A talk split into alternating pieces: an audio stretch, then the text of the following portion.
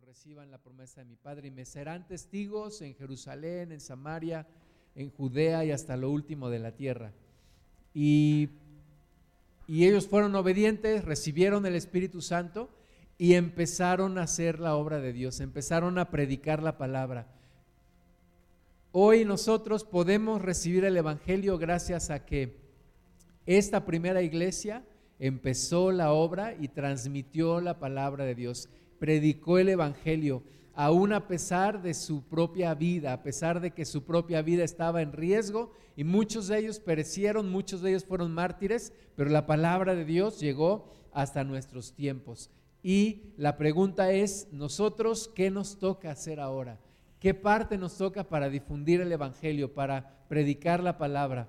Vamos a ver Hechos capítulo 3, versículo 1, dice, Pedro y Juan subían juntos al templo a la hora novena, la de la oración. Todavía ellos tenían acceso al, al, templo, ellos todavía no eran expulsados del templo, así que subían juntos a la hora novena, que son como las 3 de la tarde, y era traído un hombre cojo de nacimiento a quien ponían cada día a la puerta del templo que se llama la Hermosa, para que pidiese limosna de los que estaban en el templo. Este, cuando vio a Pedro y a Juan que iban a entrar en el templo, les rogaba que le diesen limosna. Entonces, este hombre habitualmente llegaba ahí o lo llevaban, no nos dice cómo, dice, bueno, sí dice que era traído un hombre, entonces lo llevaban y estaba ahí normalmente en esa puerta del templo pidiendo limosna, pidiendo que le dieran dinero, un hombre que no podía caminar por sí solo, pero Pedro y Juan estaban llenos del Espíritu Santo y con una misión en su vida. La misión era que tenían que ser testigos de Jesús, predicar el Evangelio y entonces van a la oración, pero entonces ven a ese hombre, versículo 4 de Hechos 3, Pedro con Juan, fijando en él los ojos, le dijo, míranos. Entonces él les estuvo atento esperando recibir de ellos algo. Mas Pedro dijo, no tengo plata ni oro, pero lo que tengo te doy. En el nombre de Jesucristo de Nazaret, levántate y anda y tomándole por la mano derecha le levantó, y al momento se le afirmaron los pies y tobillos y saltando se puso en pie y anduvo y entró con ellos en el templo andando y saltando y alabando a Dios. Era uno de los primeros milagros que hacían en el nombre del Señor Jesús. Este cojo estaba ahí en la puerta del templo pidiendo limosna, esperando una limosna de Pedro y de Juan. Pedro le dice, no tengo oro ni tengo plata, pero lo que tengo te doy. En el nombre de Jesús, levántate y anda. Y lo toma de la mano y este hombre se afirma en sus pies y sus tobillos y empieza a saltar y empieza a alabar a Dios y empieza a glorificar al Señor y empieza a gritar y empieza a dar de giros y empieza a glorificar el nombre del Señor. Y todo el pueblo se dio cuenta, versículo 9, y todo el pueblo le vio andar y alabar a Dios. Y le reconocían que era el que se sentaba a pedir limosna a la puerta del templo, la hermosa, y se llenaron de asombro y espanto por lo que le había sucedido. Dice la carta a los romanos que el Evangelio es poder de Dios para salvación. Y aquí vemos el poder de Dios para salvación. Primeramente se manifiesta en la sanidad de este hombre, pero todo el pueblo dice que le vio alabar a Dios, le vio andar, lo vio allí y estaban asombrados, estaban espantados, dice también, se llenaron de asombro y entonces Pedro toma la oportunidad y les empieza a dar el Evangelio. El poder de Dios es poder para salvación. De repente algún hermano despistado un día llegó a una congregación y dijo, hermanos, quiero que me ayuden a orar para que ese árbol que está ahí se seque. Y le dijeron, ¿y para qué quieres tú que ese árbol se seque? Y dijo, porque una persona me dijo que si ese árbol se secaba, iba a creer en el Señor. Y pues no, dijimos, no, estás mal, hermano. El poder de Dios es para salvación no para cumplir caprichos. Entonces, Dios está sanando a este hombre, pero tiene en mente una cosa, un objetivo. El poder de Dios es poder para salvación. Y entonces Pedro toma esta oportunidad, este milagro, y empieza a predicar, versículo 19 de Hechos 3, así que arrepentíos y convertíos para que sean borrados vuestros pecados, para que vengan de la presencia del Señor tiempos de refrigerio y Él envíe a Jesucristo, que os fue antes anunciado, a quien de cierto es necesario que el cielo reciba hasta los tiempos de la restauración de todas las cosas de que habló Dios por boca de sus santos profetas, que han sido desde tiempo antiguo. Y les empieza a predicar el Evangelio, les empieza a hablar. Entonces, un milagro que ocurre para, sí para sanidad de ese hombre, pero también para su salvación, pero también para salvación de muchos otros, no solamente para beneficio de un hombre, sino para salvación. El Evangelio es poder de Dios para salvación. Y predica a Pedro y está el Espíritu Santo llenándolo y hablando a través de él. Y entonces, versículo 1 del capítulo 4 de Hechos, hablando ellos al pueblo, vinieron sobre ellos los sacerdotes con el jefe de la guardia del templo y los saduceos ¿verdad? Estaban predicando, se hizo todo una situación notable, era notorio delante de todos, el pueblo estaba asombrado, estaban espantados, ese hombre estaba gritando, estaba alabando al Señor, lo conocían porque sabían que se sentaba a pedir limosna en la puerta de la hermosa en el templo y entonces llama la atención de los religiosos, vienen contra Juan y contra Pedro, versículo 2, resentidos de que enseñasen al pueblo y anunciasen en Jesús la resurrección de entre los muertos. Ellos habían pensado que habiendo crucificado a Jesús todo se había terminado, pero ahora estaban espantados también ellos, estaban enojados, ¿cómo es posible? Todavía siguen con esas cosas, todavía ahora están predicando que resucitó de los muertos. Versículo 3, y le echaron mano y los pusieron en la cárcel hasta el día siguiente porque era ya tarde. Pero muchos de los que habían oído la palabra creyeron y el número de los varones era como cinco mil. El Evangelio es poder de Dios para salvación y necesitamos nosotros también ser llenos del Espíritu Santo para poder hablar la palabra de Dios. Estaba leyendo una reflexión que alguien escribió en la semana y dijo, la primera iglesia, la iglesia del primer siglo, la, iglesia primogénita, no se preocupaba por la cantidad de hombres, se preocupaba por la calidad de los hombres y las mujeres. Y entonces la calidad garantiza la cantidad. Si nos garantizamos, si nos ponemos a buscar al Señor, llenarnos del Espíritu Santo, todo lo demás va a venir como consecuencia. Aquí estos hombres en un, en un hecho, con un milagro, predicando la palabra, cinco mil varones se añadieron, solamente contando a los varones, imagínate cuántas mujeres, cuántos niños, y creyeron la palabra.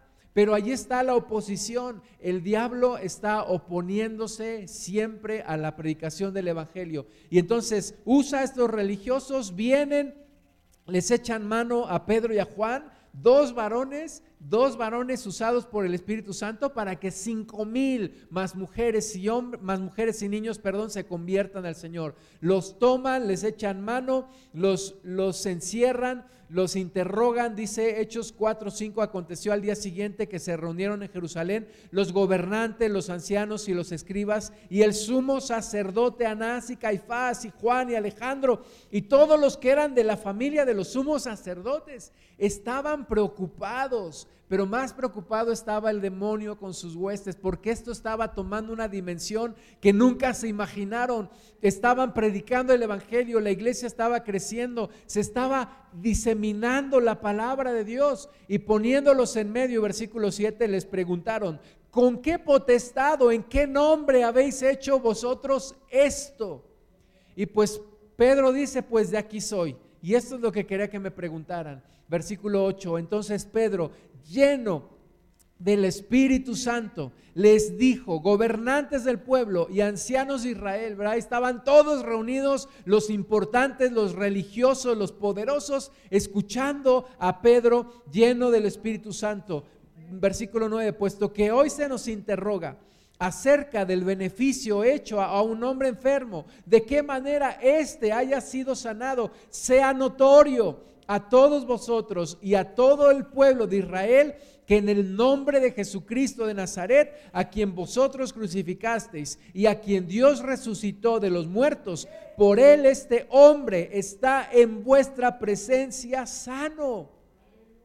Este Jesús es la piedra reprobada por vosotros los edificadores, la cual ha venido a ser cabeza del ángulo. Y en ningún otro hay salvación, porque no hay otro nombre bajo el cielo dado a los hombres en que podamos ser salvos también predica el Evangelio, también les habla a ellos, también les expone la palabra, les explica, no hay otro nombre dado a los hombres en quien podamos ser salvos. Es en el nombre de Jesús. Ellos preguntaron, ¿con qué potestad, en qué autoridad o bajo qué nombre están haciendo esto? Y llenos del Espíritu Santo dicen, pues es en el nombre de Jesús. La piedra que ustedes desecharon ha venido a ser la cabeza del ángulo, la parte más importante el fundamento del reino de Dios en esta tierra. Y entonces, versículo 13, viendo el denuedo de Pedro y de Juan, y sabiendo que eran hombres sin letras y del vulgo, se maravillaban y les reconocían que habían estado con Jesús y viendo el, al hombre que había sido sanado, que estaba en pie con ellos, no podían decir nada en contra el diablo se encuentra vencido, derrotado cuando la iglesia se levanta, cuando predicamos el Evangelio, cuando Dios nos soporta, nos apoya con milagros y prodigios. Dice el diccionario que la palabra de nuevo significa valor, energía y decisión con que se ejecuta una acción. Entonces estos hombres estaban predicando con valor, con energía, con decisión, con pasión, llenos del Espíritu Santo y le reconocían ese denuedo y decían, ¿de dónde les ha salido tanto sabiduría y tanta inteligencia y tanto poder si son del vulgo, no tienen eh, una educación religiosa y de dónde? Y les reconocen que era porque habían estado con Jesús y que son llenos del Espíritu Santo. Versículo 21 de Hechos 4.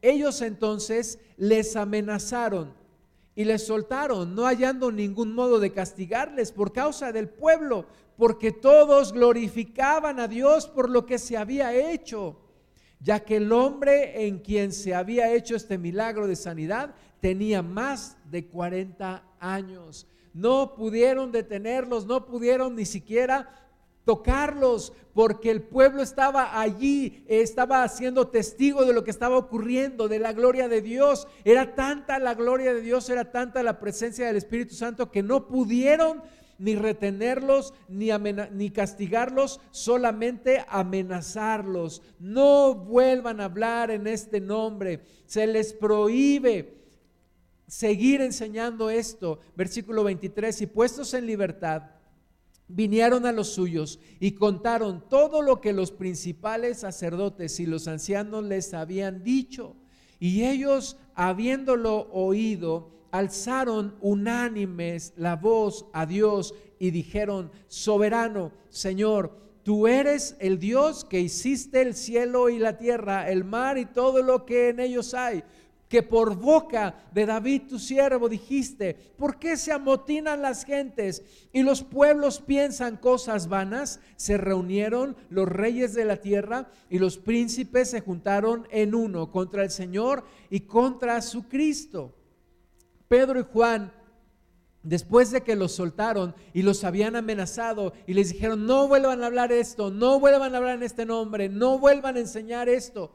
Ellos se van gozosos, se juntan con los demás discípulos y empiezan a orar, empiezan a buscar al Señor, empiezan no a quejarse de, lo que había ocurrido, no a decirle, Señor, protégenos, no, empiezan a clamar y empiezan a decir, mira Señor, ciertamente se está cumpliendo tu palabra, se están levantando los poderosos en contra de tu Cristo, en contra de tu Hijo, en contra del Mesías. Versículo 27, porque verdaderamente se unieron en esta ciudad contra tu santo Hijo Jesús, a quien ungiste Herodes y Poncio Pilato con los gentiles y el pueblo de Israel para hacer cuanto tu mano y tu consejo habían antes determinado que sucediera. Y ahora, Señor, mira sus amenazas y concede a tus siervos que con todo de nuevo hablen tu palabra, mientras extiendes tu mano para que se hagan sanidades y señales y prodigios mediante el nombre de tu santo Hijo Jesús. Esta es la oración. Le dicen, Padre, tú sabes lo que está ocurriendo, tú ves lo que ya se profetizó y que se levantan en contra de Cristo y que se levantan en contra de tu ungido y que Herodes y Pilato y los gentiles y los judíos lo crucificaron. Y ahora nosotros tenemos la encomienda de seguir predicando el Evangelio, de que se extienda, de que no se quede esto nada más aquí entre nosotros, sino que se extienda a todo el mundo. Pero nos están amenazando, Señor, nos están intimidando, nos están prohibiendo que hablemos. Esta es nuestra oración, Señor. Número uno, concédenos hablar tu palabra con todo de nuevo.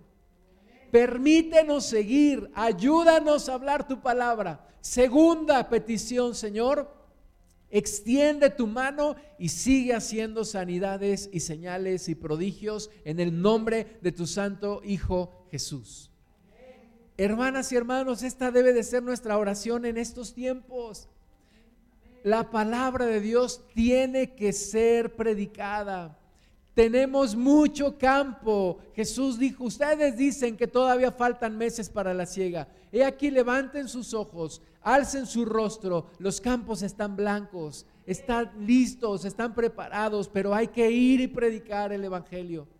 No se puede extinguir la palabra de Dios, no se va a extinguir, no se va a acabar. Necesitamos predicar el Evangelio. Necesitamos salir y predicar el Evangelio de nuestro Señor y pedirle al Señor, número uno, Señor, permítenos, ayúdanos, concédenos a que con todo de nuevo hablemos tu palabra. Y número dos, Señor, extiende tu mano para que se hagan sanidades y señales y prodigios en el nombre de tu Santo Hijo Jesús.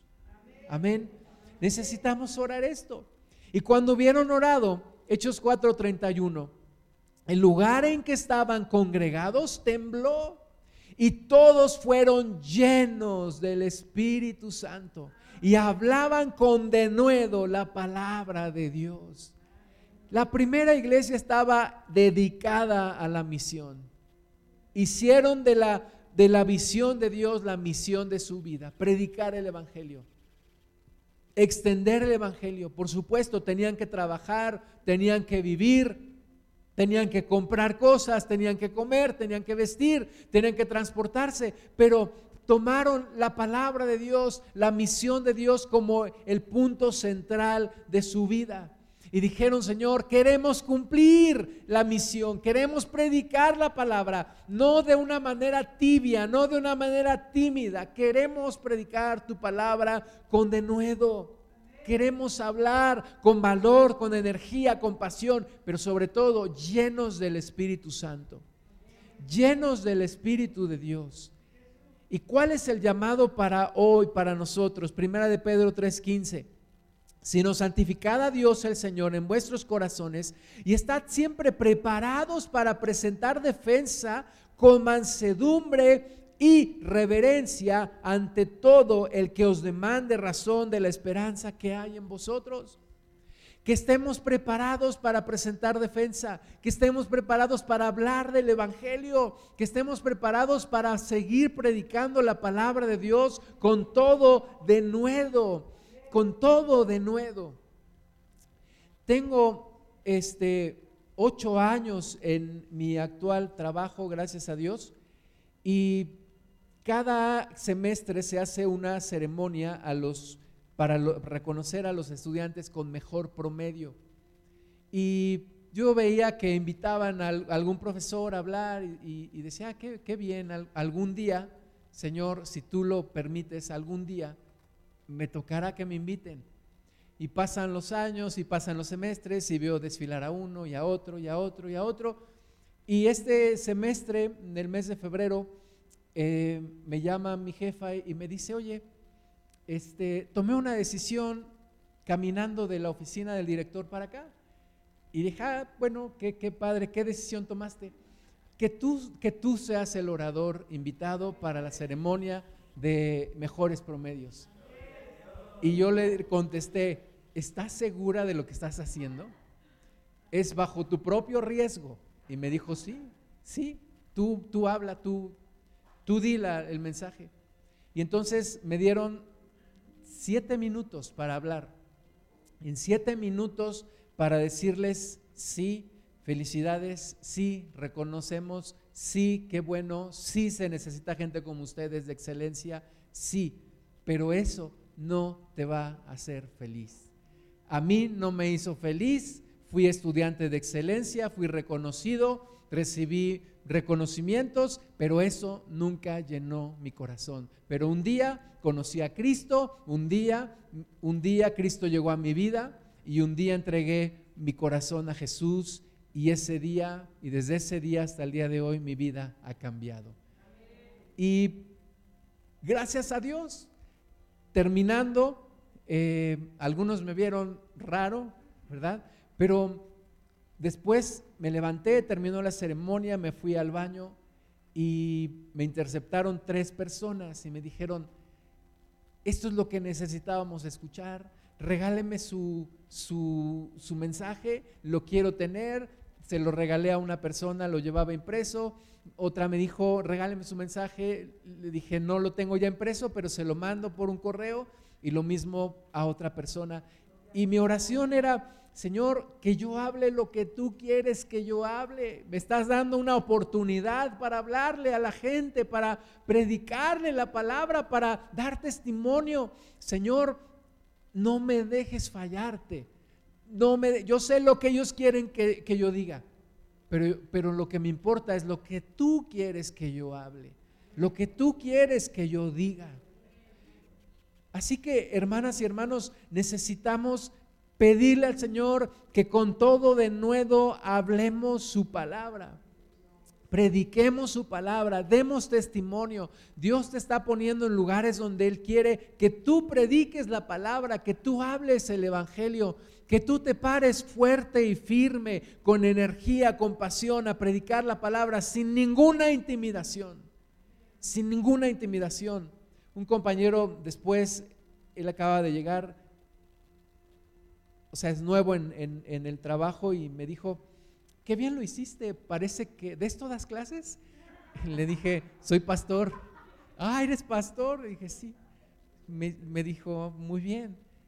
Así que, hermanas y hermanos, prediquemos la palabra, hablemos a tiempo y fuera de tiempo. No se vale navegar con bandera neutral. Necesitamos mostrarle a las personas que Cristo vive, que Cristo reina, que hay un, que hay un mundo diferente, el mundo de Dios, el reino de Dios, que hay un, reino que puede llegar a sus vidas. Hechos 9, 1. Muchas veces eh, hablamos de la obra del ministerio del Espíritu Santo a través del apóstol Pablo, pero no fue el único no fue el único que predicó la palabra. Sí fue el más notorio, el que Dios usó y el que más se nos muestra en la palabra. Pero vemos en el libro de los Hechos que había muchísimos obreros predicando el Evangelio. O sea, cuando, cuando Pablo escribe la iglesia en Roma, la iglesia en Roma ya era una iglesia fuerte, grande. Eh, no fue una iglesia que Pablo hubiera iniciado.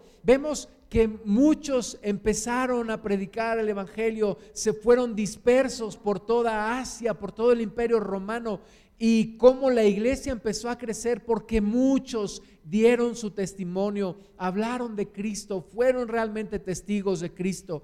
Hechos 9.1 nos narra la conversión de Saulo. Dice que respirando a una amenaza sin muerte contra los discípulos del Señor, vino al sumo sacerdote y le pidió cartas para las sinagogas de Damasco a fin de que si hallase algunos hombres o mujeres de este camino, los trajese presos a Jerusalén. Mas yendo por el camino, aconteció que al llegar cerca de Damasco, repentinamente le rodeó un resplandor de luz del cielo y cayendo en tierra, oyó una voz que le decía, Saulo, Saulo, ¿por qué me persigues? Él dijo, ¿quién eres, Señor? Y le dijo, yo soy Jesús, a quien tú persigues, dura cosa te es dar cosas contra el aguijón. Él temblando y temeroso dijo, Señor, ¿qué quieres que yo haga? Y el Señor le dijo, levántate y entra en la ciudad y se te dirá lo que debes hacer. Y vez tras vez, hermanas y hermanos, en el, en el libro de los Hechos, vuelves a leer esta historia y la vuelves a encontrar más adelante y la vuelves a encontrar más adelante. ¿Por qué? Porque es lo que Pablo testificaba cuando lo llamaban. Él daba su testimonio. Tú y yo tenemos que tener bien preparado nuestro testimonio. Mira, yo era así, yo hacía esto, yo vivía de esta manera. Un día Cristo se me presenta en mi vida y mi vida cambió completamente. Y ahora le sirvo y ahora te quiero invitar que le conozcas y ahora te quiero invitar que le recibas. Era lo que Pablo hacía y lo predicaba ante el pueblo y lo decía delante de reyes y lo hablaba cuando tenía la oportunidad. Tú testimonio, hermanas y hermanos, nuestro testimonio es la historia de fe que mejor debemos dominar y hablarle a las personas. Hablamos de un Cristo que está vivo, que me transformó a mí, que te puede transformar a ti, que te quiere transformar a ti, que te quiere ayudar.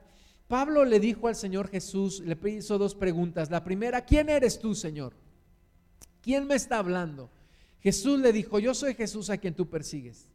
Y la segunda cosa que le, que le preguntó, ¿qué quieres que yo haga? Jesús le dijo, levántate, entra a la ciudad y ahí se te va a decir lo que debes de hacer. Y entonces el Señor le habla a Ananías, le dice, ve, vas a orar por Saulo. Ananías dice, pero ese hombre mata a los cristianos, no, ve, yo voy a hacer una obra, versículo 15 de Hechos 9, el Señor le dijo, ve, porque instrumento escogido me es este para llevar mi nombre en presencia de los gentiles y de reyes y de los hijos de Israel, porque yo le mostraré cuánto le es necesario padecer por mi nombre. Y aquí es donde tú y yo decimos, ah, mejor no, mejor no. Pero el Señor quiere también tomarnos como instrumento escogido. Quiere también llevarnos para que prediquemos su palabra. ¿A dónde? A donde tú estás, a donde tú vayas, a donde tú trabajas, a donde tú vives, a donde tú estudias, a donde tú te mueves con tus familiares, que prediques el Evangelio, porque dice Jesús, yo te mostraré cuánto te es necesario padecer por mi nombre.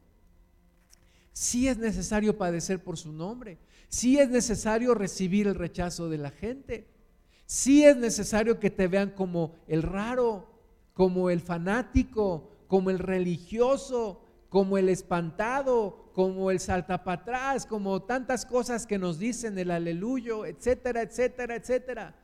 Es necesario padecer por causa de su nombre, porque somos testigos de Él. Y así inició todo un viaje, toda una aventura en la vida de este hombre llamado Saulo, que después le conocimos como Pablo. Y entonces empezó sus primeros, su primer viaje misionero en Hechos 13.1. Había entonces en la iglesia que estaba en Antioquía profetas y maestros Bernabé, Simón el que se llamaba Níger, Lucio de Sirene, Manaén el que se había criado junto con Herodes el tetrarca y Saulo, ministrando estos al Señor y ayunando, dijo el Espíritu Santo, apartadme a Bernabé y a Saulo para la obra a la que, a la que los he llamado. Entonces, habiendo ayunado y orado, les impusieron las manos y los despidieron. Y fueron a expandir el Evangelio y fueron específicamente a predicar la palabra de Dios. Y y Pablo hizo tres viajes misioneros.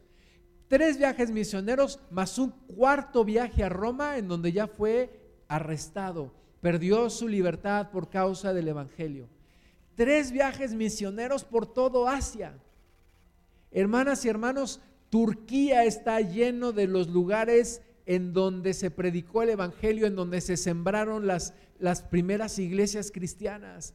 Hoy es una tristeza, Turquía es un país musulmán. Hoy es una tristeza, se, se, ha extinguido la iglesia, casi, casi se ha extinguido. Aunque hay misioneros que están yendo a ese lugar y predican la palabra y, y quieren volver a encender el fuego. ¿Qué parte nos toca a ti y a mí ahora para seguir predicando el Evangelio y que el reino de Dios se siga extendiendo? Fueron primeramente Pablo con Bernabé, se les une su, sobrino de, de Bernabé, Juan Marcos, y, pero a los, a los pocos días dice, ¿saben qué? ¿Saben contar? Pues no cuenten conmigo, yo me regreso a casa, yo me regreso con mi mami. Y se regresa. Pero ellos siguen, continúan y levantan iglesias, dice la palabra de Dios que constituyeron ancianos para que la palabra de Dios siguiera ahí, la iglesia no fuera nada más de una llamarada de petate, no, que siguiera, que se fortalecieran y entonces regresan a Antioquía. Y entonces pasan un tiempo en Antioquía y entonces Pablo le dice a Bernabé, oye Bernabé, ¿qué te parece? ¿Regresamos otra vez a visitar las, las iglesias? Y Bernabé le dice, vale, pero vamos a llevar a Juan Marcos. Y Pablo dice, no, no, ya no lo quiero, ya no quiero ese chillón, se regresa a las primeras, ya no lo quiero. Y Bernabé insiste, no, vamos a llevarlo. Y dice que fue tanta la discusión entre ellos que se separaron.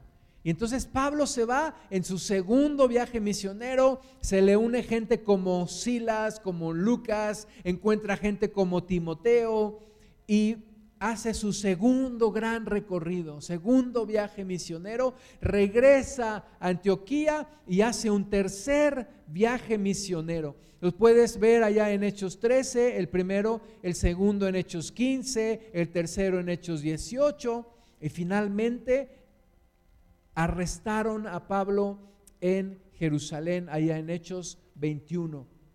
Pero la palabra de Dios se extendió la palabra de Dios corrió como pólvora, se incendió con el fuego del Espíritu Santo toda esa región, todo el imperio romano. No había quien no supiera de los cristianos, no había quien no supiera de Cristo, lo más importante. Se cumplió el propósito, predicaron el Evangelio.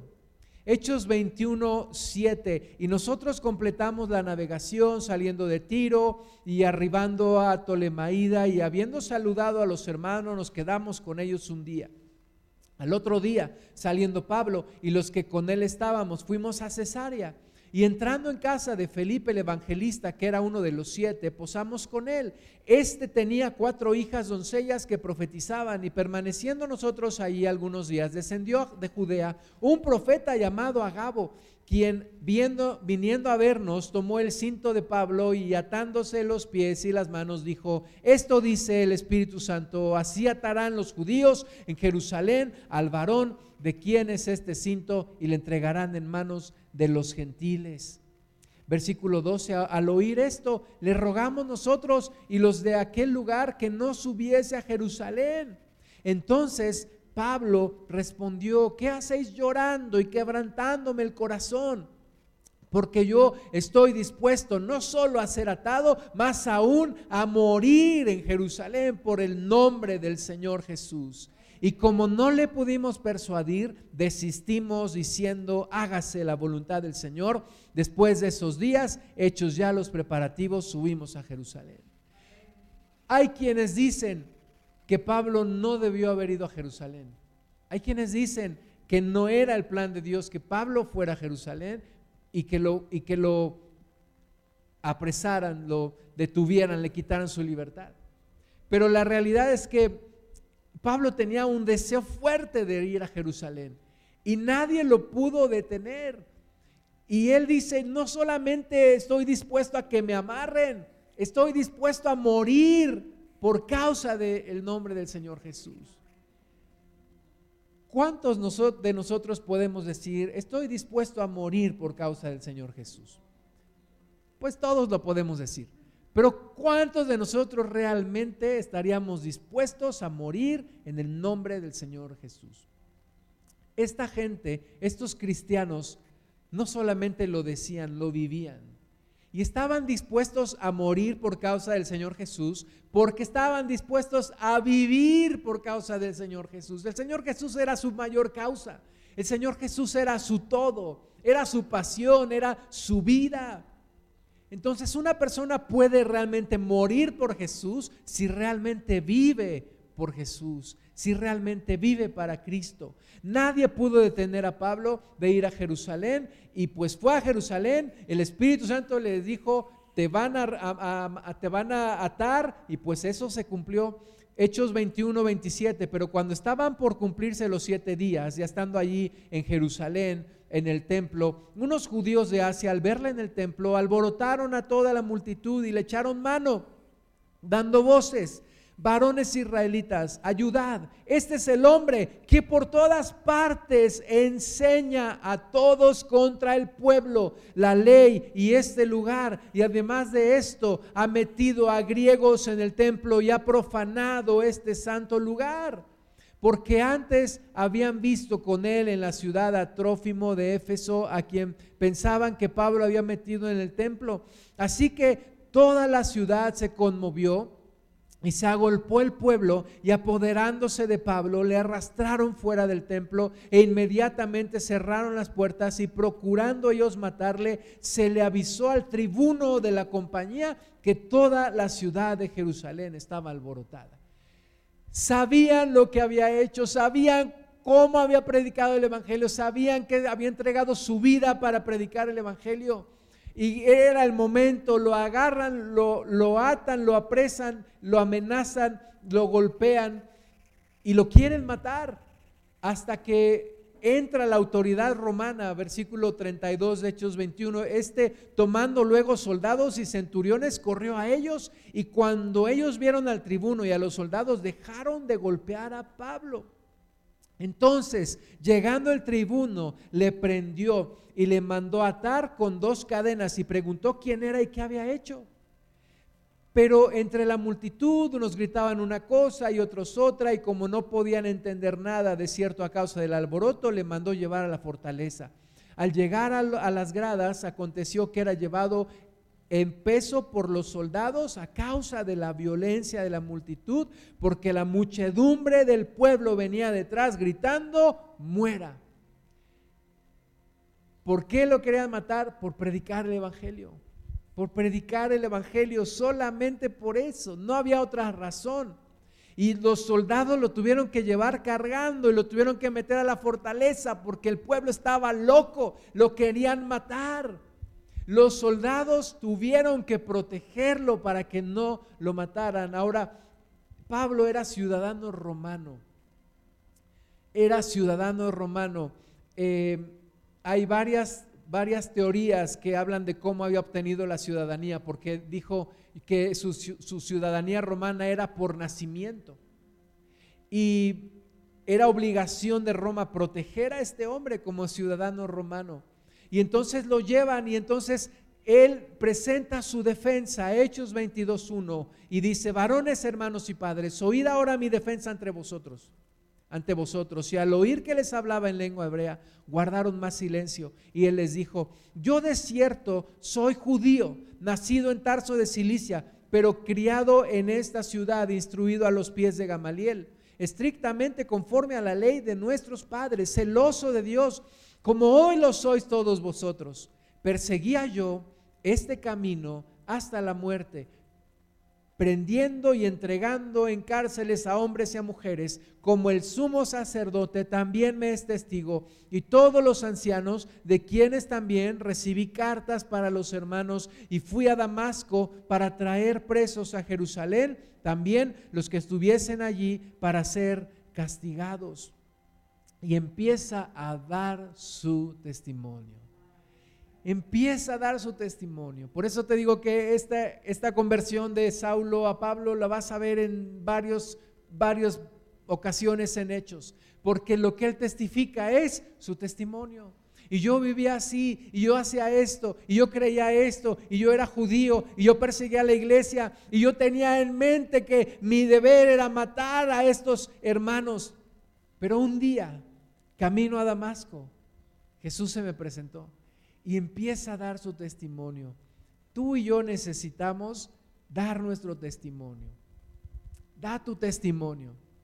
Ahora, dale igual importancia a lo que eras antes y a lo que fuiste después. Porque de repente nada más hablamos lo que éramos y lo que era y lo que era y yo era esto y yo era aquello, yo hacía esto y aquello y me convertí a Cristo y ya. No, ahora, ¿cómo Dios ha cambiado tu vida? ¿Qué es lo que ha pasado en tu vida? ¿Qué es lo que Dios ha transformado? ¿Qué te ha permitido hacer? ¿Cómo ha restaurado tu corazón? ¿Cómo ha restaurado tu familia? prediquemos el Evangelio y hablemos de nuestro testimonio. Tenemos mucho que contarle a la gente, tenemos mucho que hablarle a las personas.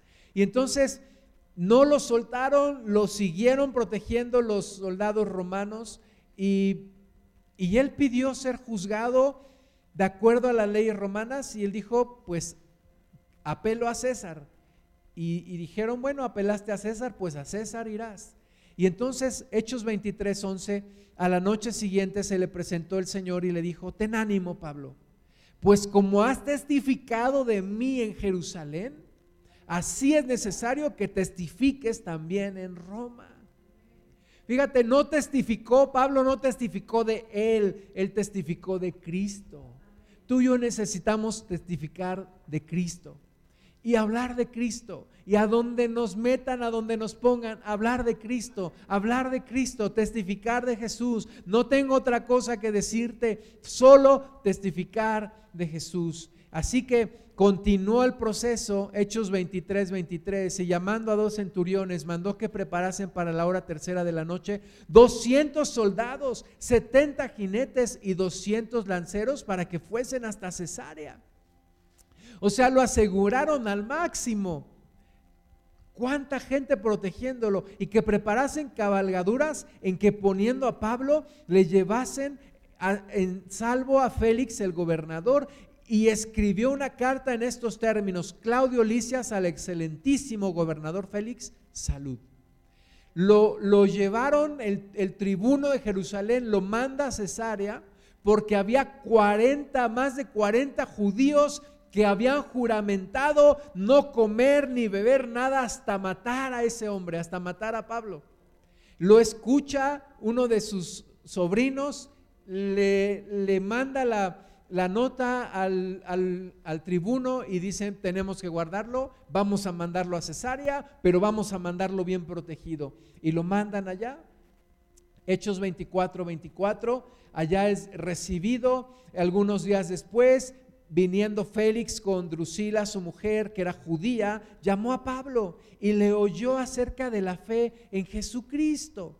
Le oyó acerca de la fe en Jesucristo porque Pablo seguía predicando el Evangelio. O sea, Pablo no, se, no, se, tiró Pablo a decir, ay, este, ya me, encarcelaron, ya perdí mi libertad y todo por causa de Jesús. No, él ve esto como oportunidades para predicar el Evangelio, para seguir predicando el Evangelio, para seguir hablando y testificando de Cristo.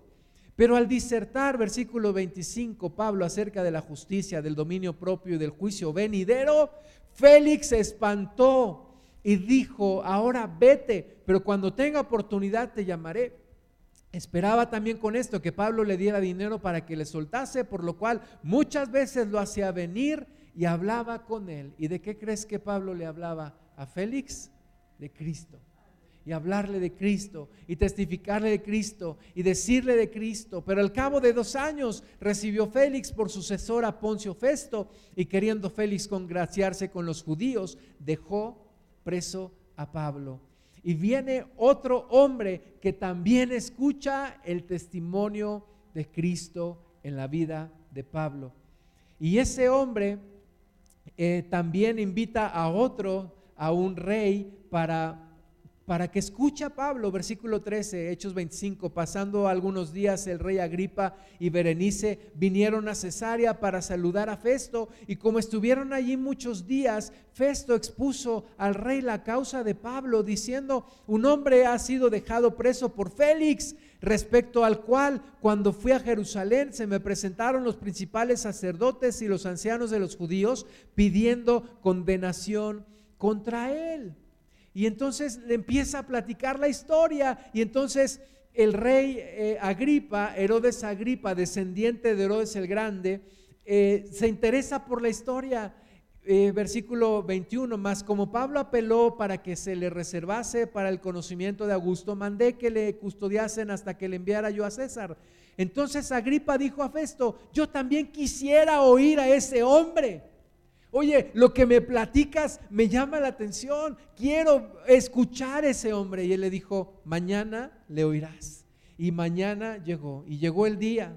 Y llegó el día, dice al otro día, Hechos 25, 23, viniendo Agripa y Berenice con mucha pompa, eh, con mucha elegancia, con, imagínate a los dos ahí eh, poderosos llegando con como son los políticos y, bueno, tú sabes, los hombres poderosos, y entrando en la audiencia con los tribunos y principales hombres de la ciudad por mandato de Festo, fue traído Pablo. Un, un hombre humilde, pero lleno, lleno del Espíritu Santo, más poderoso que estos que tenían mucha pompa, pero quieren escucharlo.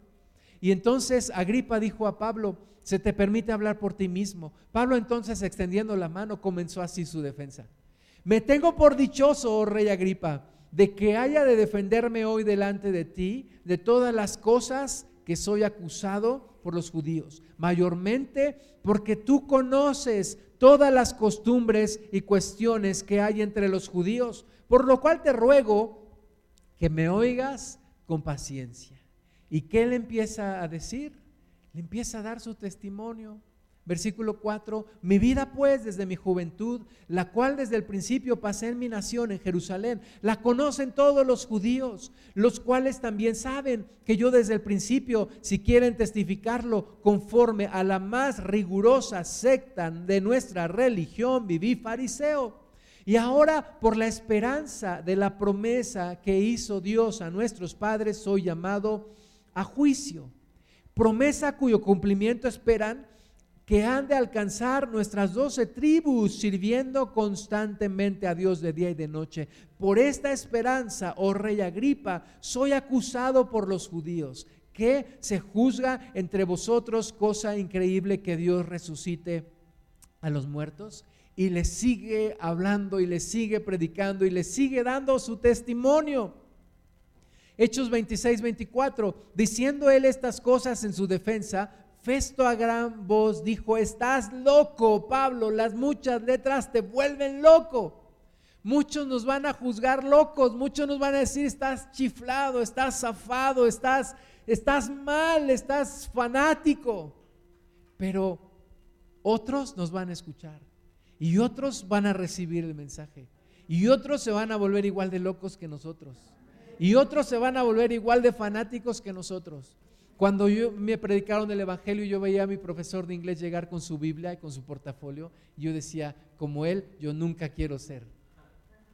Y gracias a Dios que Dios me escuchó, porque ahora tengo mi Biblia y a cuanto puedo le hablo, y no soy tan buen evangelista como mi profesor, pero quiero pedirle al Señor que me use para hablar su palabra, para predicar su palabra, para hablarle a más. Hay mucha necesidad en este mundo.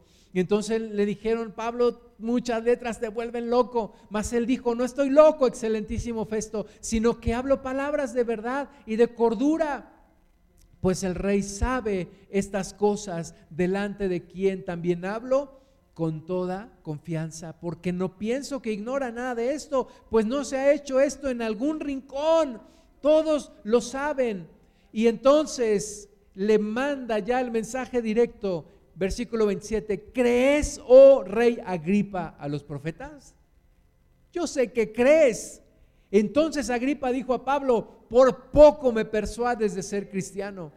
Y Pablo dijo, quisiera Dios que por poco o por mucho no solamente tú, sino también todos los que hoy me oyen, fueseis hechos tales cuales yo soy, excepto estas cadenas.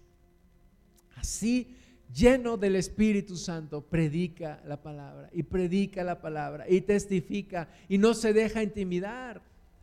Hermanas y hermanos, necesitamos el mismo Espíritu que estuvo en Pablo el mismo espíritu que estuvo en la primera iglesia para predicar el Evangelio, para no dejarnos intimidar, para hablar, para hablar a donde Dios nos ponga, a poderosos, a no poderosos, a ricos, a pobres, a cualquier persona, predicarle el Evangelio, hablar la palabra de Dios. Romanos 1.16, porque no me avergüenzo del Evangelio.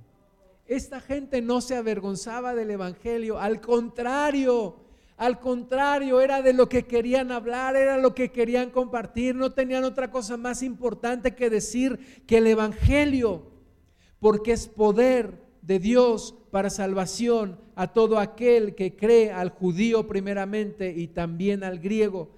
Porque en el Evangelio la justicia de Dios se revela por fe y para fe, como está escrito, mas el justo por la fe vivirá. Amén. Vamos a orar, vamos a ponernos de pie, vamos a pedirle al Señor las mismas dos cosas que pidió la primera iglesia. Señor, que con todo de nuevo hablemos tu palabra.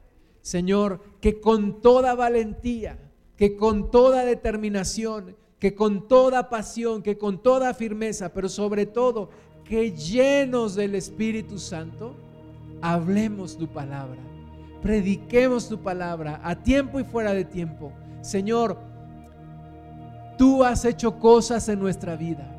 Tú has transformado nuestra vida. No nos podemos quedar callados. No podemos, como dice aquí, hemos leído, no se ha hecho esto en un rincón. Tenemos que predicarlo, tenemos que hablarlo, tenemos que hacerlo evidente. Señor, usa mi vida. Dile Señor, usa mi vida Usa mi vida para testificar, Padre. Usa mi vida para hablar de Cristo. Usa mi vida, Señor, para que muchos otros te conozcan. Concédeme ser lleno del mismo Espíritu Santo que llenó a esta primera iglesia y que se entregaron por completo a la misión de predicar tu palabra y que no desaprovechaban oportunidad para hablar de ti, Señor. Concédeme que con todo de nuevo hable tu palabra. A cuánta persona se me ponga enfrente, Señor, concédeme hablar tu palabra. Concédenos hablar tu palabra con denuedo, sin intimidación, sin pereza, sin tibieza, sin miedo, sin arrogancia tampoco. Señor, concédenos hablar tu palabra llenos de tu Espíritu Santo.